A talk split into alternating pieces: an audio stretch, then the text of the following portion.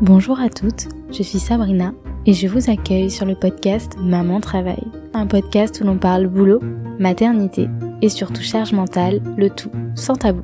Dans ce podcast, vous entendrez des témoignages de mères, de femmes qui nous raconteront leur maternité et la place qu'a pris leur travail dans ce tout nouvel équilibre. Et sans trop vous spoiler, ce n'est simple pour aucune d'entre nous. Il y en a pour qui la maternité est une évidence. Elles attendent juste la bonne personne. Mais il y en a d'autres qui n'avaient pas du tout prévu ça au planning. Le fait de devenir mère un jour. C'est le cas de Céline, anciennement directrice marketing, manager d'une équipe de plusieurs salariés, habituée aux réunions tardives, à prioriser sa carrière plutôt que les soirées entre copines, bref vous l'aurez compris, Céline a longtemps mis sa carrière en priorité pour être la bonne élève. Elle s'accomplissait professionnellement et c'était ça le principal. Mais ça, c'était avant de rencontrer sa moitié, cet homme qui va révéler chez elle cette envie de devenir mère. Et pour ne rien vous cacher, cela fait à peine quelques semaines qu'ils se connaissent et ils parlent déjà de leurs futurs enfants. L'amour étant plus fort que tout, ils décident de se lancer dans cette folle aventure, la maternité, et grâce à cela, Céline va totalement revoir ses plans. Fini de prioriser son boulot, c'est dorénavant sa moitié, sa famille qui passeront avant tout. À l'heure où vous écoutez cet épisode, il s'est passé beaucoup de choses dans la vie de Céline. Elle est devenue maman deux fois, de deux petites filles. Elle a quitté le salariat pour devenir podcasteuse. Non, elle n'a pas lancé un podcast sur la carrière et le management, mais plutôt un podcast pour les enfants qui s'appelle Les Nouvelles Héroïnes. Comme quoi, la maternité peut aussi créer un tournant professionnel. Je vous laisse donc avec ce septième épisode, plein de bonne humeur et de tips. J'espère qu'il vous plaira. Et comme d'habitude, n'oubliez pas que c'est votre moment pour faire une pause dans votre quotidien. Bonne écoute Coucou Céline Coucou Sabrina Comment est-ce que tu vas? Écoute, ça va très bien. Ben merci d'avoir accepté de, de faire partie de l'aventure et d'être sur le podcast. Ben, j'en suis ravie, c'est des sujets qui me tiennent à cœur.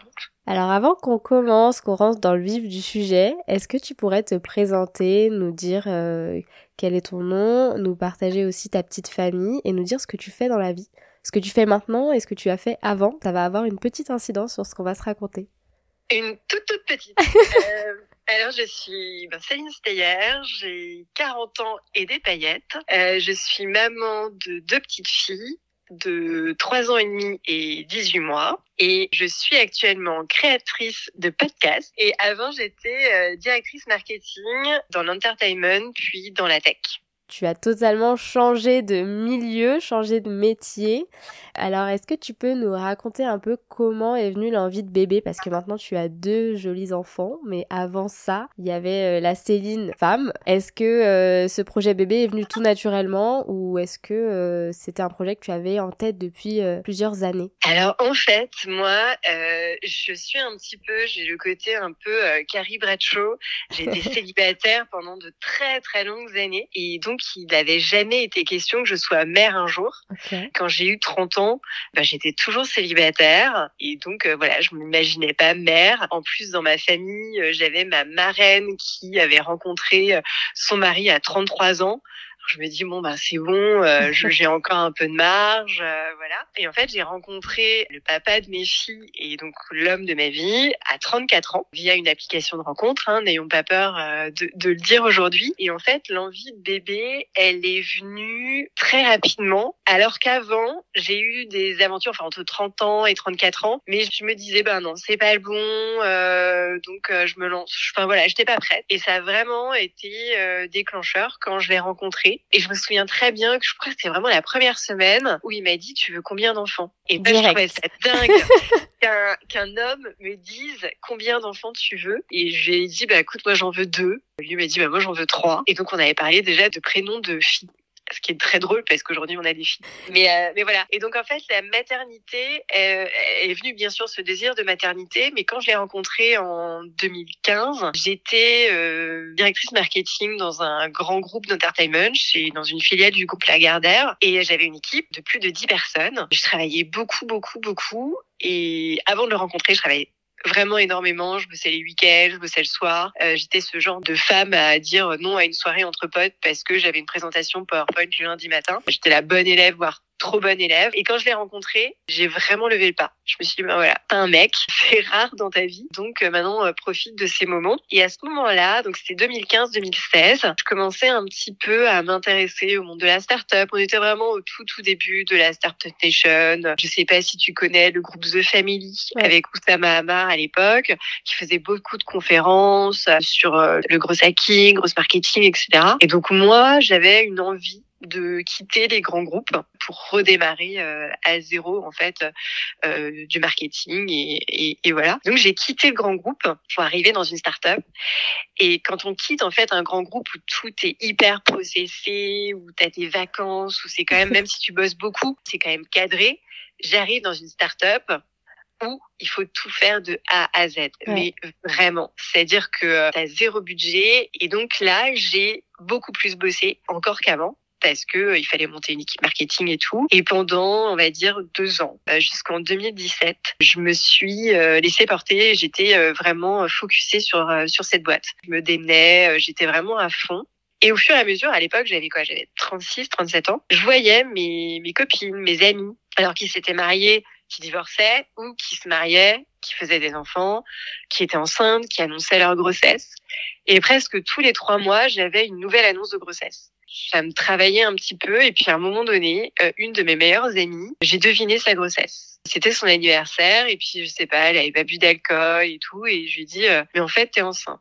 Et à ce moment-là, quand je suis rentrée chez moi, j'en ai pleuré. Parce que je me dis, mais attends, Céline, t'as l'homme de tes rêves, t'as 37 ans. En fait, on essayait. On essayait, j'avais arrêté la pilule depuis euh, juin 2016. Et on essayait depuis un an. Et, et voilà. Et en fait, je me disais mais Céline tu peux pas comme ça euh, bosser comme une malade c'est pas possible d'être enceinte et bosser comme une malade ça va pas ouais. tu tu tu t'arrêtes le pied ouais et en fait cette annonce de grossesse de cette amie ça a été hyper déclencheur parce que j'en ai parlé à une de mes autres amies qui m'a dit écoute Céline moi je suis allée voir un acupuncteur et cet acupuncteur, dans le milieu, on l'appelle Jésus, parce que toutes les nanas qui sont allées le rencontrer étaient enceintes dans les trois mois.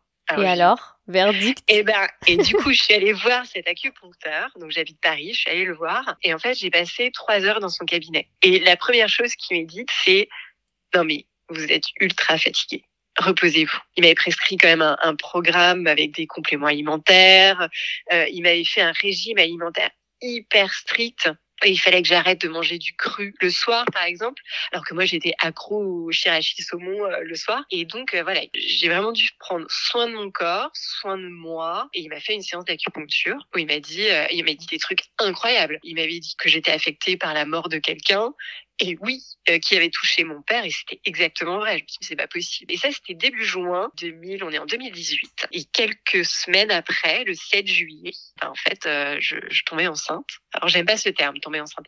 Mais euh, le 7 juillet... Tu voilà, apprends ta grossesse je, non, j'apprends pas ma grossesse, mais il se passe quelque chose dans mon corps ah. qui fait que je pars euh, dans le sud chez mon frère à Marseille c'est la Coupe du Monde il y a quatre ans en fait. Voilà, euh, pile poil. Et, euh, et en fait, je me sens pas bien. Euh, je trouve que c'est un peu bizarre euh, quand je bois de l'alcool.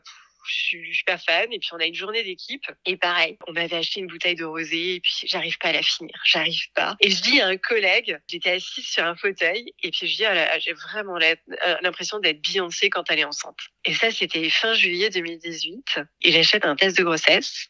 Je fais le test chez moi, mais je le dis pas à mon compagnon. Je fais pas confiance au test de grossesse. Je prends vite rendez-vous avec mon gynécologue. Je dis écoutez, j'ai un test de grossesse qui est positif. Faut que je vous vois. Et donc, il a euh, confirmé effectivement que j'étais enceinte. Et on est le 30 juillet 2018. Donc après, euh, le soir, je lui ai annoncé. Et puis, on était les plus heureux futurs parents euh, à ce moment-là. Alors, c'était pendant les vacances. Donc, on a toujours un peu moins d'activité au boulot pendant les vacances. Et à partir de ce moment-là, alors aussi parce que j'avais des nausées comme c'est pas permis, mais à partir de ce moment-là, j'ai vraiment levé le pied.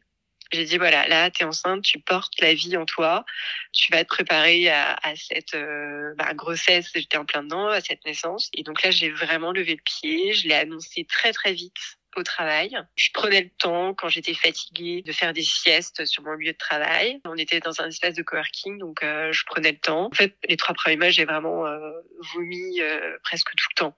Ouais, et tu l'as annoncé parce que justement tu pouvais pas trop le cacher euh, de par tes, Alors, tes physiquement, euh, physiquement, non, c'était pas trop ça. C'était par rapport à une honnêteté et surtout parce que comme je vivais, euh, je vivais très mal euh, Enfin, j'avais des nausées et je vomissais vraiment beaucoup. Donc, je me suis dit, bah, c'est pas possible, quoi. Je peux pas vomir. Et puis, on était en 2018, donc on est, même si on était en télétravail, nous, dans notre entreprise, j'adorais aller au boulot. donc, je faisais une journée par-ci de télétravail, mais je pouvais pas vomir avant de manger, après de manger et, ne rien dire. Donc, j'avais cette honnêteté de leur dire, bon, bah voilà, écoutez, euh, je suis enceinte. Et vraiment, l'entreprise l'a hyper bien pris. Alors, on était une entreprise de mecs, donc c'est pas comme si euh, une femme annonçait sa grossesse euh, tous les matins. Mais en tout cas, ça a été très très bien accueilli. On était 40 à l'époque. le business allait bien. C'était vraiment avant avant les grèves. Hein, voilà, il y avait une bonne configuration en fait pour l'entreprise. Et ça, ça a son importance, ce qui fait que du coup, elle a bien accepté l'annonce de ma grossesse. Et donc,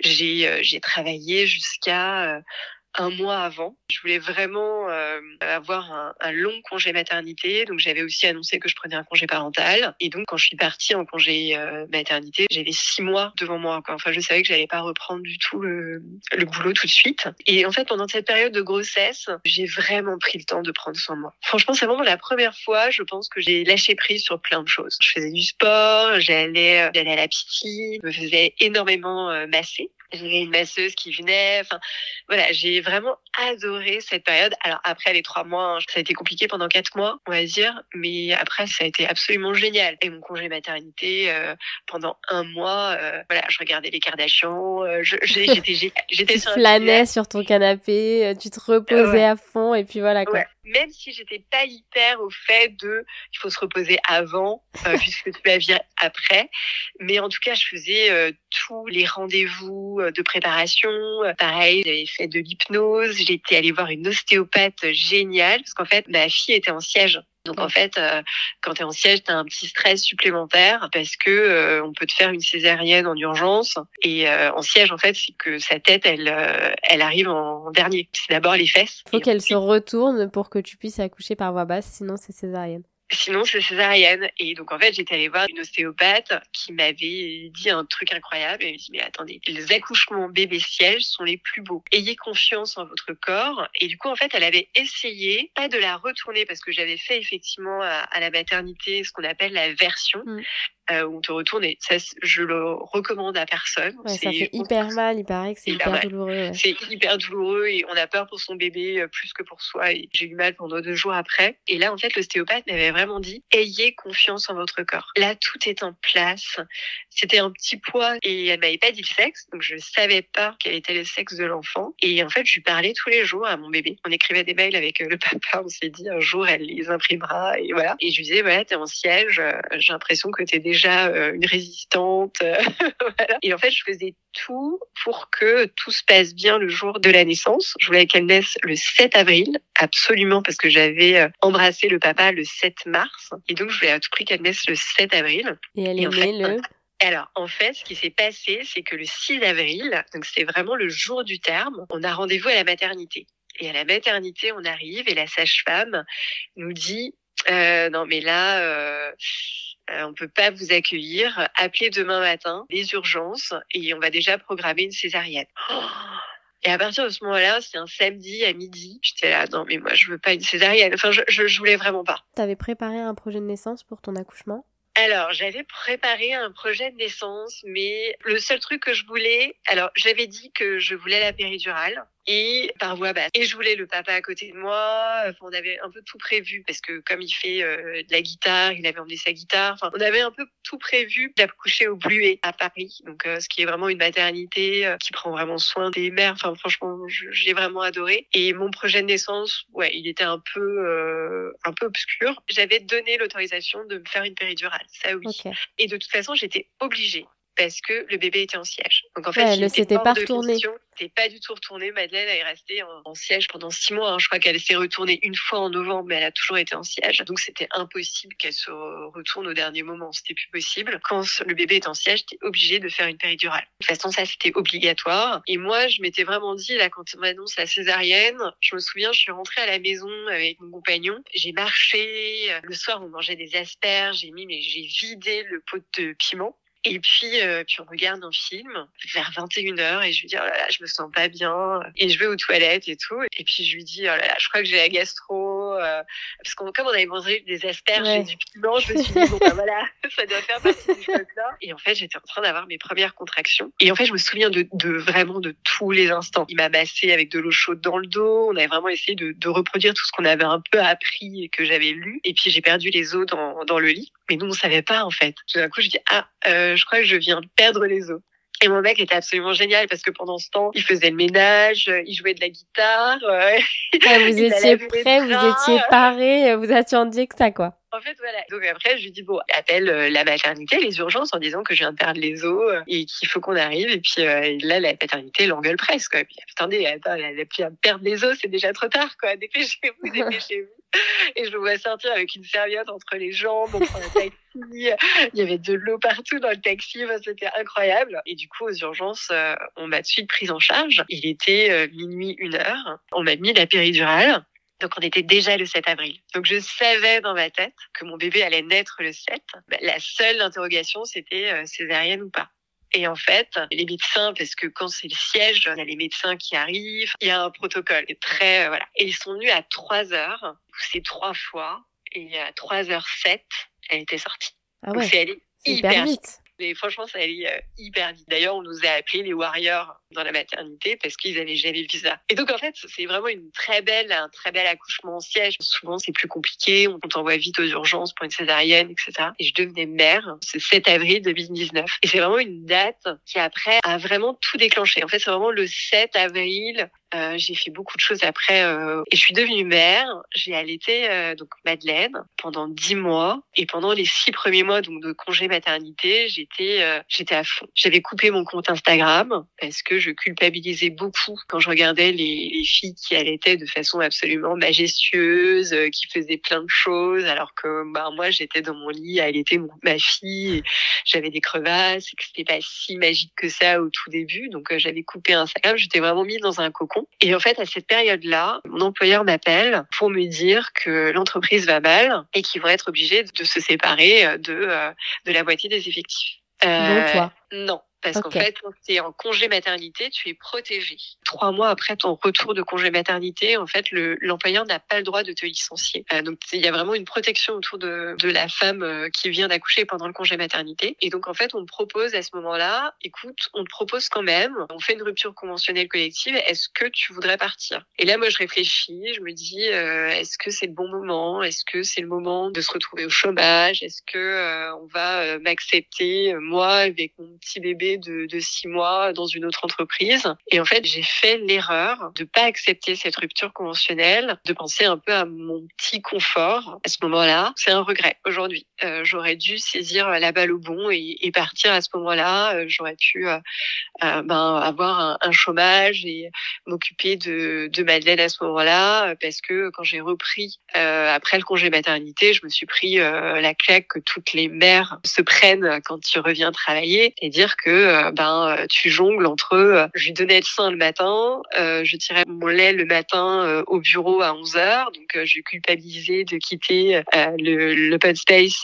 pour aller dans une pièce. Alors ben, c'était une pièce soit sombre où il n'y avait pas de lumière parce que bien sûr les espaces de coworking ne sont pas faits aujourd'hui pour les femmes qui allaitent, ou dans les toilettes quand cette pièce était occupée. Donc bien sûr, ben j'étais stressée, bien sûr, je tirais moins de lait. Et puis le soir, euh, je quittais euh, mon entreprise à, à 5h15 pour prendre le métro. J'arrivais euh, tout juste à 6h pour récupérer ma fille. Et j'ai fait ça en fait pendant, on est en 2019, novembre 2019, j'ai fait ça pendant trois mois parce qu'ensuite il y a eu le confinement. Et en plus, je demandais beaucoup plus de jours de, de télétravail. Je faisais deux, trois jours de télétravail euh, par semaine parce que euh, je voyais ma fille, en fait, euh, le soir, je la récupérais à 6 heures, je l'allaitais à 6h30, je la couchais à 19h30, je l'allaitais encore la nuit et j'étais crevée. J'étais rincée. J'étais rincée. Quand le confinement est arrivé, il y avait la possibilité de garder son enfant et d'être rémunérée. En plus, mon entreprise était en chômage partiel. Donc, donc voilà, pendant trois mois, j'ai gardé Madeleine. moi, j'ai très bien vécu le confinement j'ai adoré parce qu'on était dans un petit cocon, parce que j'étais à fond pour ma fille, j'ai vu grandir. On a la chance à Paris de vivre dans une résidence où il y a un grand parc. Donc on était tous les jours dans le parc. On s'était fait tout un petit programme euh, de famille. Euh,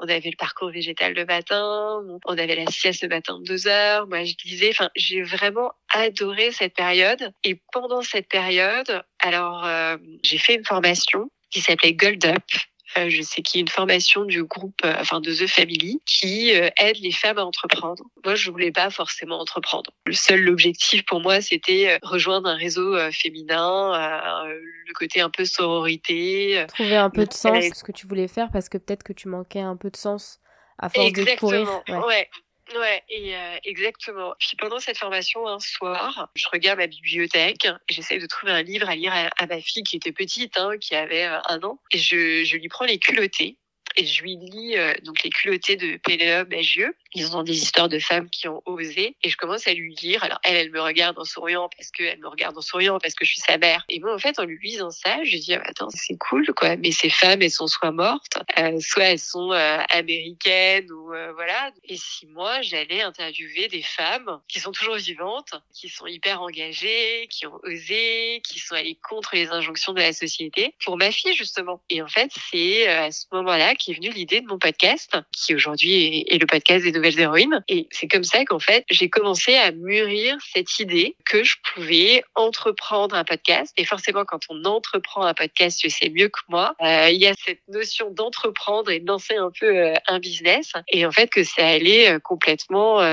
nourrir et me pousser petit à petit vers la porte de sortie du salariat et, me lancer à mon compte. Mais quand je l'ai lancé, en fait, le podcast, alors D'abord, il y a l'idée. Ensuite, il y a les réflexions. On en discute. Euh, on essaye d'inviter des jeunes femmes, etc. Oui, on voit si le euh, sujet prend, si le sujet intéresse. on s'interroge.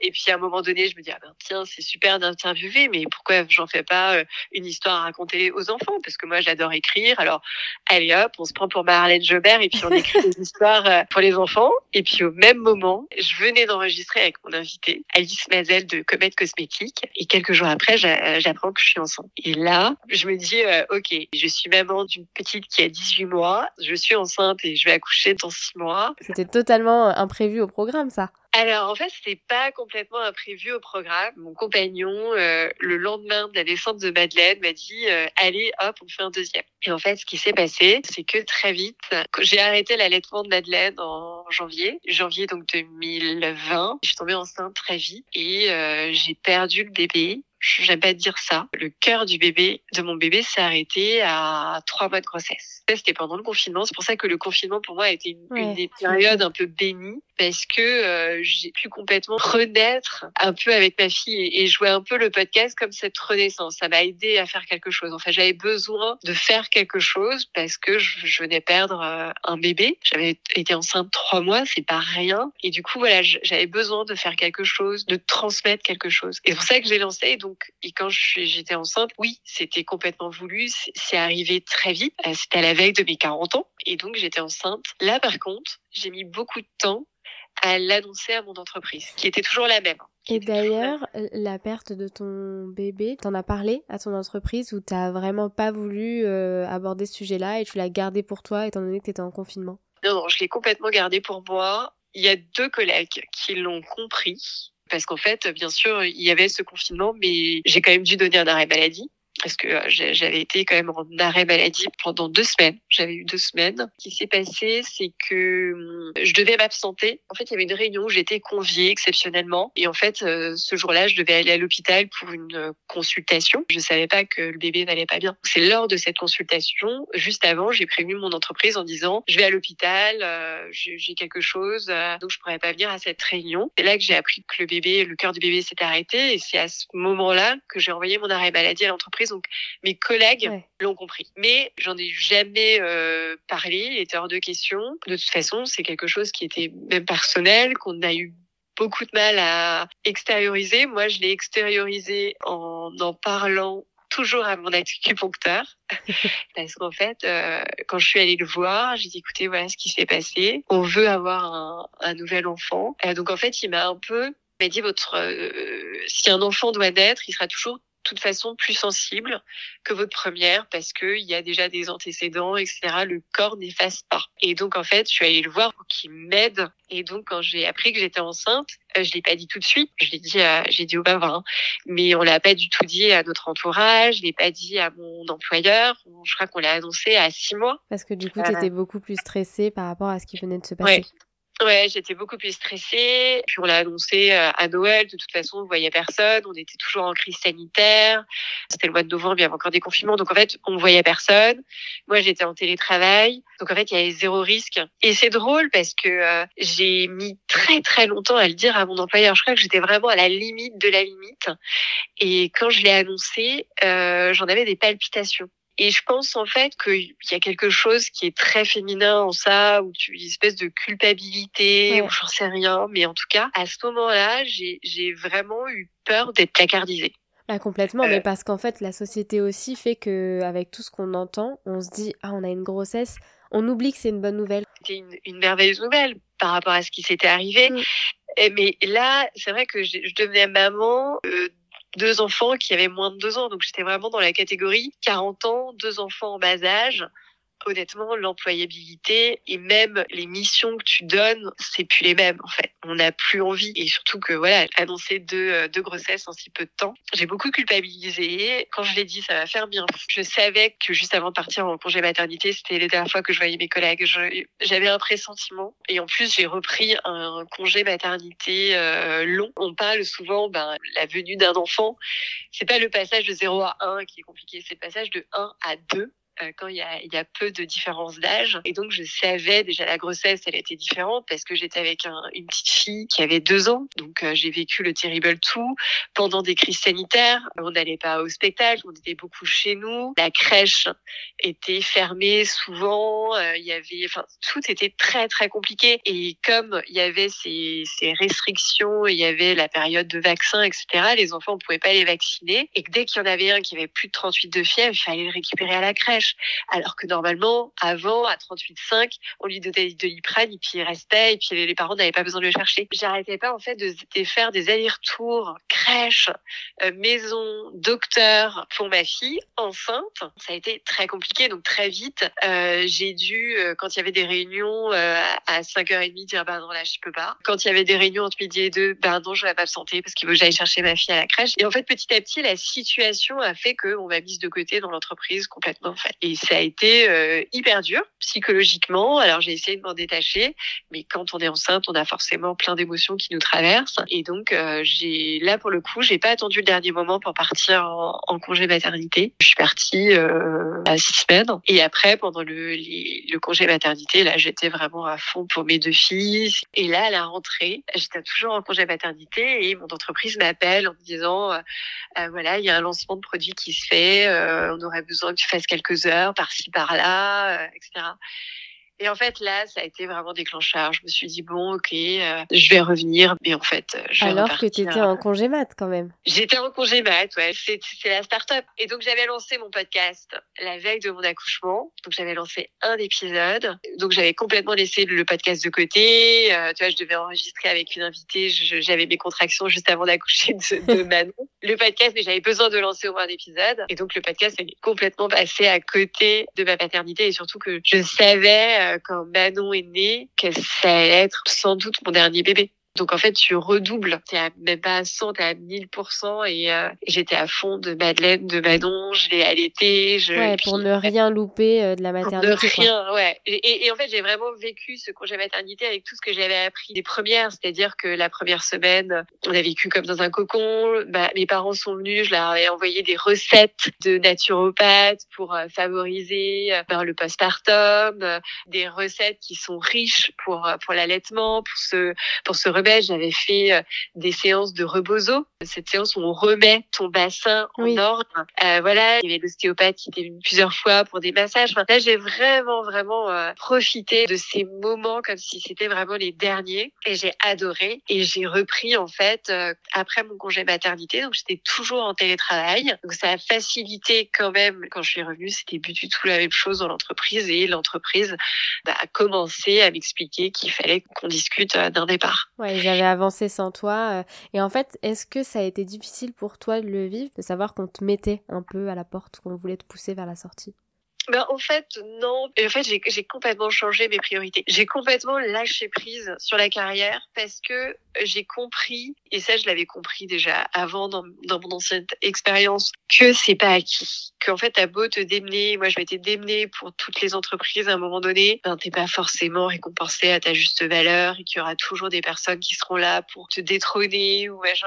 Et, en fait, comme je suis devenue maman plus tard, cette injonction sociétale qui te dit euh, être maman à 40 ans c'est vieux. L'horloge biologique.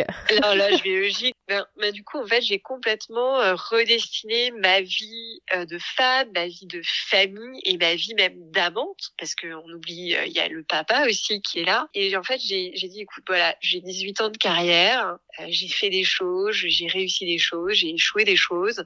Je pense que demain, si je veux me relancer, j'aurai pas trop de difficultés en fait. C'est drôle, en fait, la maternité m'a donné vachement confiance en moi je pense qu'en fait, de toute façon, quand tu accouches, tu te sens invincible.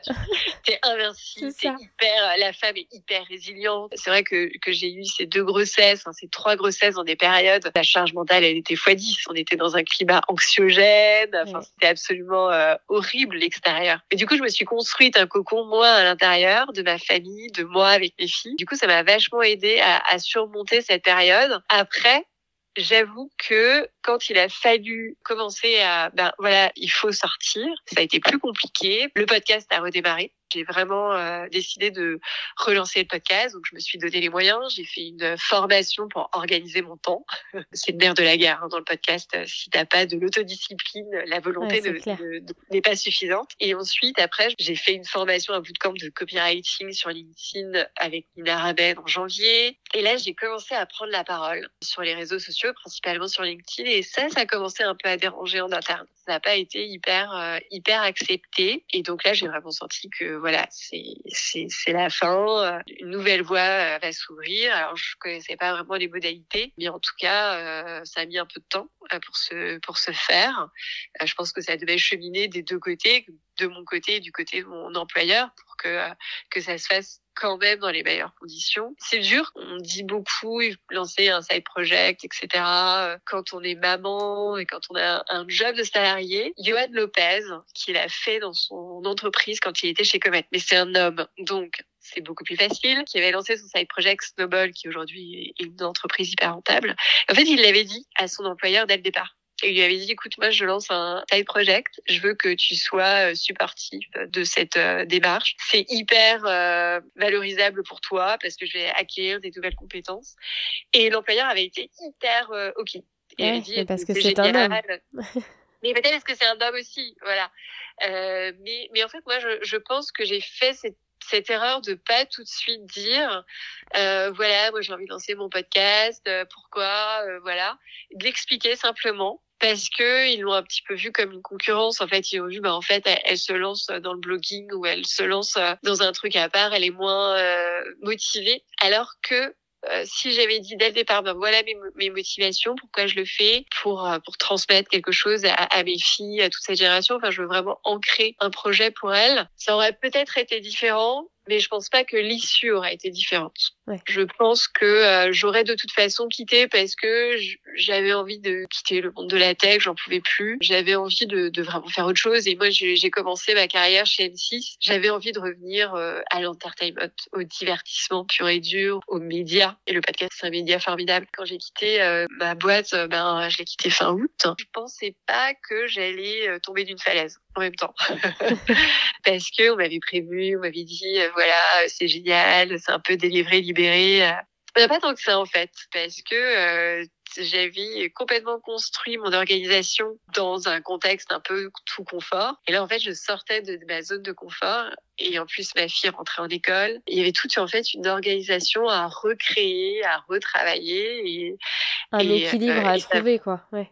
Et ouais, je suis un peu contre cette séparation euh, vie pro vie perso. Je suis complètement euh, la même en entreprise et, chez moi en fait dans mes murs. Et, euh, et, donc en fait, tu construis ton organisation en fonction de, de toi, de tes envies, de tes besoins, des besoins de tes enfants, des besoins de ton compagnon aussi. Des, voilà. J'ai mis un peu de temps, j'ai mis un mois, un mois et demi, ce qui est, bah, qui est rien au final. Mmh. Mais euh, pour tout restructurer, je suis hyper heureuse dans ce que j'ai réussi à faire, etc. Mais ça, ça m'a demandé un petit temps et, il fallait aussi que je digère. Euh, les différents mois. Je trouvais que le postpartum, après mes, les deux naissances, était moins difficile que le post-partum quand tu quittes une entreprise. En fait, il y a vraiment un temps de digestion de quelque chose. J'aurais dû aller chez les acupuncteurs en fait. Pour retrouver un nouveau travail. En tout cas, aujourd'hui, j'essaye de redessiner mon travail. Ça, c'est sûr. Euh, je redessine mon travail et, en fait, j'ai fait un peu en fonction de, euh, tu vois, le mercredi par exemple. Dès le départ, j'ai comme Madeleine est rentrée en petite section maternelle, je me suis dit ben moi, je veux pas la mettre au centre de loisirs le mercredi après-midi. Donc, le mercredi à 11h30, je la cherche à l'école et on déjeune ensemble et ensuite on fait une activité toutes les deux. Je dis, il faut vraiment que j'ai mon temps et qu'elle ait son temps seule avec sa maman. Le week-end, elle a son temps seule avec son papa, pendant que moi, j'ai mon temps seul avec ma deuxième fille. Ça permet vraiment d'équilibrer, de sortir de son, de son stress du travail, parce que mine de rien, c'est quand même un, stress. Et du coup, j'ai réussi à être hyper productive sur mes deux premières journées de la, semaine, lundi, mardi. Le mercredi matin, je fais des choses qui me demandent pas énormément de jus de cerveau. L'après-midi, je bosse un petit peu quand elle fait un temps calme. Mais en plus, être avec elle, ça m'inspire aussi permet aussi euh, de réfléchir, de faire pause, de reprendre un peu d'énergie. Et du coup, après, je suis super productive le jeudi et vendredi parce que je sais que le week-end, de toute façon, quand t'as des enfants, euh, c'est difficile de travailler. Donc, on jongle parce que mon compagnon est aussi indépendant. Donc, on jongle pour que chacun puisse, s'il a du retard, ben, avoir deux heures off où l'un s'occupe des deux enfants et l'autre pendant ce temps peut, peut, travailler. Donc voilà. Et après, bien sûr, je travaille euh, quand elles sont couchées le soir. Hein. Ça, ça ah vient. Bah ça, c'est inévitable. c'est inévitable, mais ce dont je suis assez fière et en termes s'il y a une méthode à, à donner et vraiment le tips, c'est que je me suis dit que tout ce qu'il euh, est possible de faire euh, sans euh, sans vraiment beaucoup de, de réflexion le soir. Tu vas par exemple gérer tes réseaux sociaux, euh, faire un peu de design ou envoyer des invitations à tes invités pour ton podcast.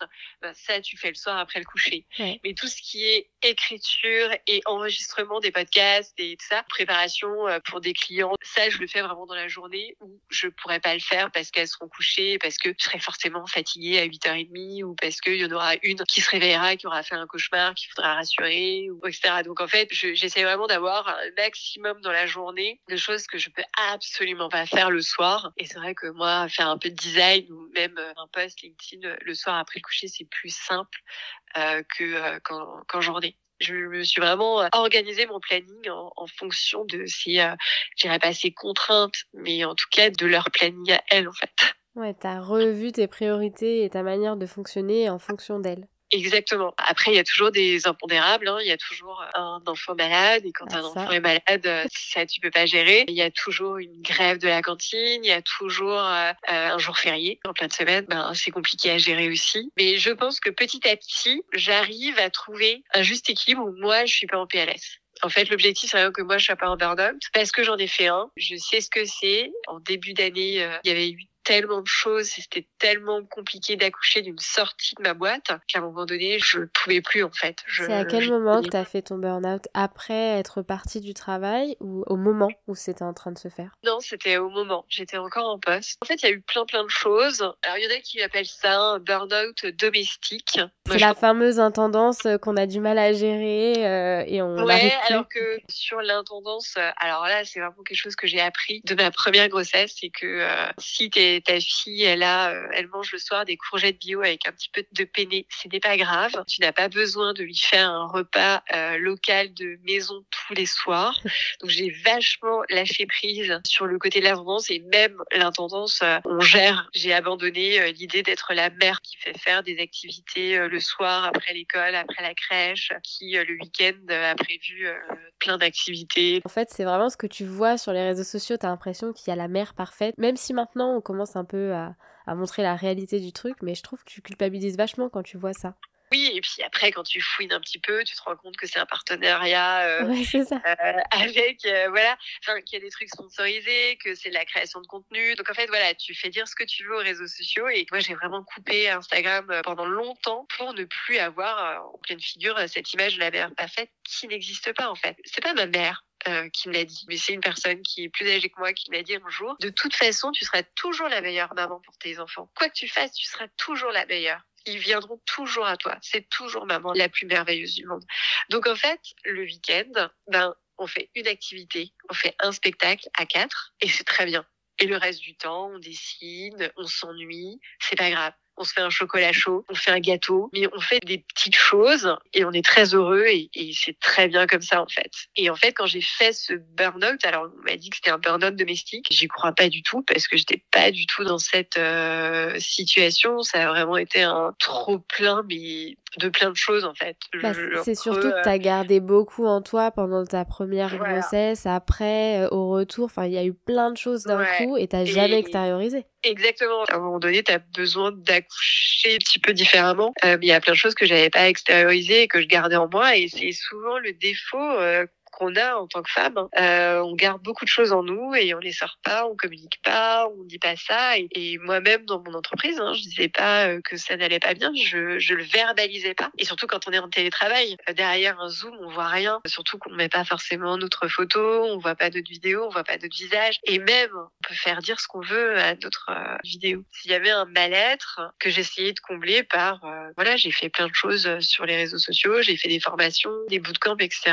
Et puis à un moment donné, euh, j'ai explosé en plein vol, mais je pense que c'était plus un out qu'un burn en fait. C'était vraiment quelque chose qui devait sortir pour après rebondir. C'est vraiment ça. Et, heureusement, parce que du coup maintenant je, vois un petit peu euh, quand ça va pas, hein, parce qu'il faut pas dire mais tous les jours c'est pas non plus euh, out, j'avoue, mais en tout cas on, on a des signaux qui nous indiquent ah attention là il y a quelque chose il faut que tu changes ou voilà et est-ce que tu es allé voir ton acupuncteur quand tu étais en burn? J'ai pas revu mon acupuncteur, j'ai vu mon ostéopathe, j'ai vu naturopathe, j'ai refait en fait des séances euh, dans ce sens mais plus euh, de thérapie. Et en fait, je parle beaucoup. J'ai ce qu'on appelle euh, une buddy. Je l'ai rencontrée sur un bootcamp. Et en fait, tous les matins, on se fait des audios où on se donne nos challenges de la journée, nos objectifs.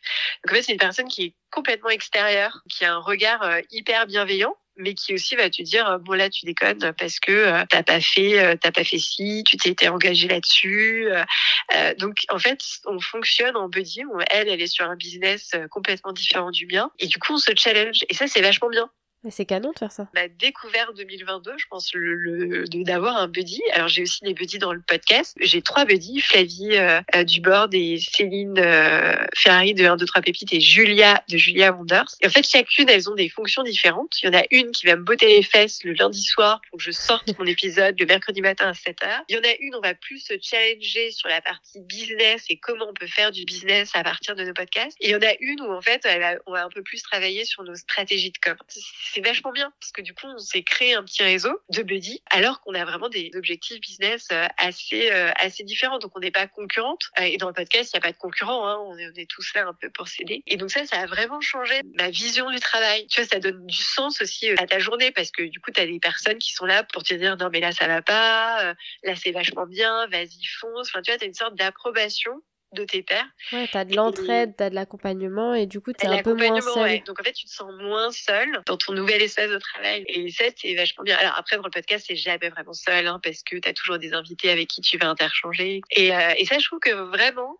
d'avoir un buddy, enfin je, je, le conseille à, à tous mais trouvez-vous un buddy quoi, lancez une annonce euh, sur LinkedIn et trouvez un buddy. Alors il y a deux mamans mais en fait on n'a pas forcément besoin d'avoir vraiment le profil euh, en adéquation avec le vôtre en fait. Euh, c'est ça qui est génial. Et avoir un buddy, c'est vraiment euh, la garantie de pas aller dans le mur, de travailler efficacement, de se challenger. Enfin, c'est vraiment une, une super découverte dans mon nouveau métier, mon nouveau travail. Et alors aujourd'hui, tu vas mieux? Oui, carrément, je vais bien.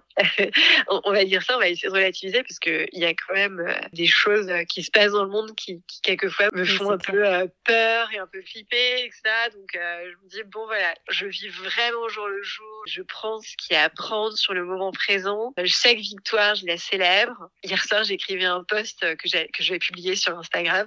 C'était Alison Cavaille qui avait écrit un post un peu en vrac. Et en fait, je faisais un peu le, le même template de son post. Et justement euh, je me disais, mais ouais, j'ai quitté mon job il y a, il y a trois mois et je comprends pas pourquoi je l'ai pas fait plus tôt. Et en fait, ces buddies, j'aurais dû les avoir beaucoup plus tôt, tu vois, de, de me dire, ben, non, en fait, là, dans ce cadre de vie, t'es à ta place. Et en plus, en France, je trouve qu'on est accompagné quand même. On démarre pas tous à zéro. Donc ça, je trouve que, ouais. Et ton podcast, c'est top de mettre en avant ces mamans qui travaillent. Il y a plein de profils de mamans qui travaillent. Et moi, en plus, je pense que je suis vraiment dans une situation très privilégiée. Et ce que j'ai vécu, je pense qu'il y en a qui le vivent euh, fois mille. Il y a vraiment des situations et des mamans solo et euh, que moi j'admire. Je me dis, mais comment font-elles? Elles font juste un, un job incroyable. Mais je trouve que c'est bien de les mettre en avant. Et je pense que c'est vraiment d'utilité publique aussi pour les entreprises au sein des entreprises qu'il y ait des voix de femmes et de mères qui travaillent. Parce que moi tu vois quand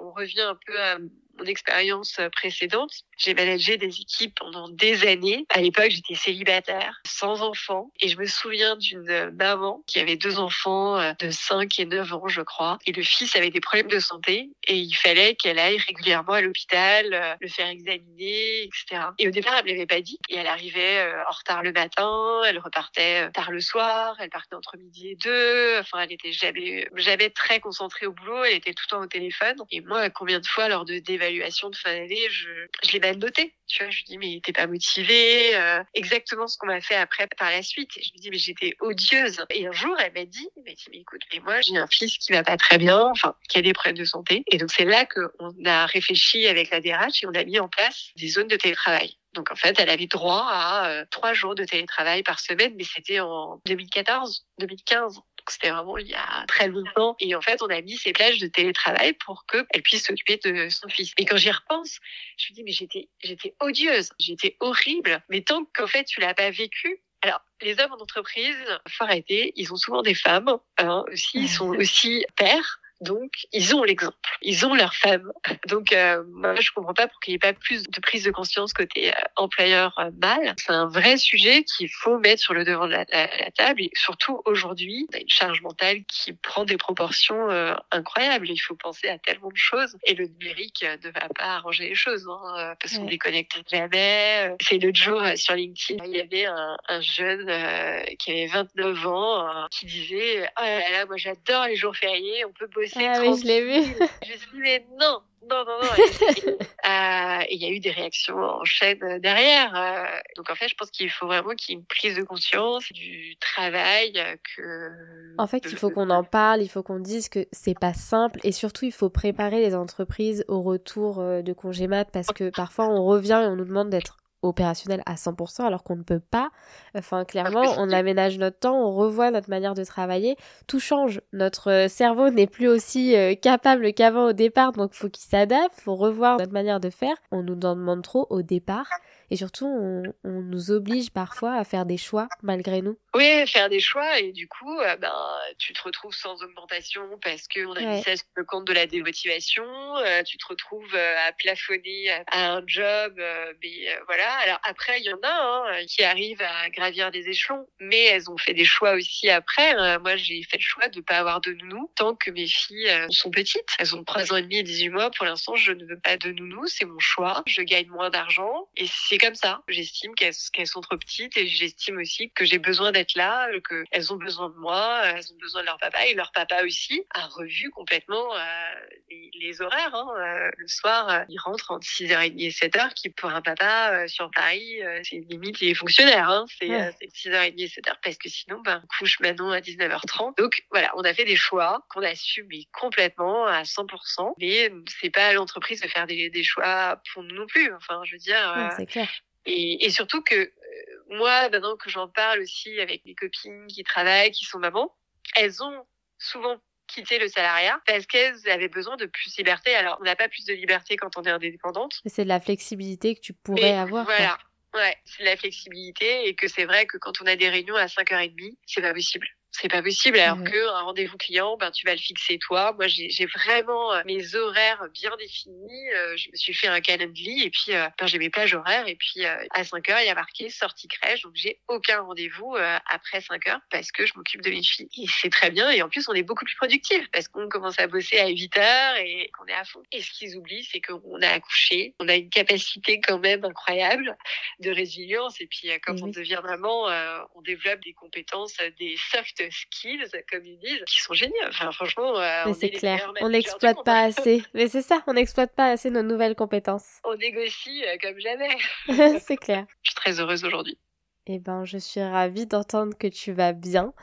Euh, merci beaucoup pour avoir pris le temps euh, de répondre à toutes ces questions et avoir joué le jeu du podcast. Et on te souhaite beaucoup de réussite dans ce podcast et de la régularité et euh, de réussir, de réussir à trouver ton fameux équilibre entre tout ça comme on dit, on met en place des rituels pour nos enfants, pour qu'ils aient des repères. C'est exactement la même chose quand on est indépendante ou quand on lance son podcast. Il nous faut des rituels. J'étais ravie d'échanger. C'est un sujet vraiment qui me passionne. Et en plus, quand je communique euh, sur le podcast, en plus, je pense que pour les mamans podcasteuses, c'est le niveau, euh, c'est le level supérieur, c'est clair. Merci Céline. Merci Sabrina. Ça y est, c'est la fin de ce septième épisode. J'espère que vous l'avez écouté jusqu'au bout, qu'il vous a plu et vous aura sûrement convaincu d'aller vous aussi voir un acupuncteur après avoir entendu le récit de Céline. En tout cas, merci à elle pour sa confiance, pour s'être confiée à mon micro. Si ce n'est pas déjà fait, n'oubliez pas de laisser 5 étoiles sur les plateformes d'écoute pour donner de la visibilité au podcast, d'en parler autour de vous pour pouvoir aider, rassurer, déculpabiliser toutes ces femmes car c'est l'objectif premier de ce média. Pour ne rien rater des aventures du podcast, rejoignez la team des mères travailleuses sur Instagram en suivant le compte maman.travail et abonnez-vous au podcast pour ne rien louper. Et j'oubliais un dernier petit mot avant de vous quitter. Les fêtes approchent à grands pas, alors le podcast va faire sa trêve hivernale pour revenir en forme avec de nouvelles invitées dès le 5 janvier. Je tiens d'abord à vous remercier pour le nombre d'écoutes qui ne cesse d'augmenter, pour les multiples messages que je reçois. Sachez que ça m'aide beaucoup, que ça me motive à continuer dans cette nouvelle aventure qui, je l'espère, ne fait que commencer. Je vous souhaite de belles fêtes de fin d'année, profitez de vos proches, reposez-vous, dans la limite du possible parce qu'on le sait, vous avez les enfants. Bref, rendez-vous le 5 janvier et je vous dis à l'année prochaine.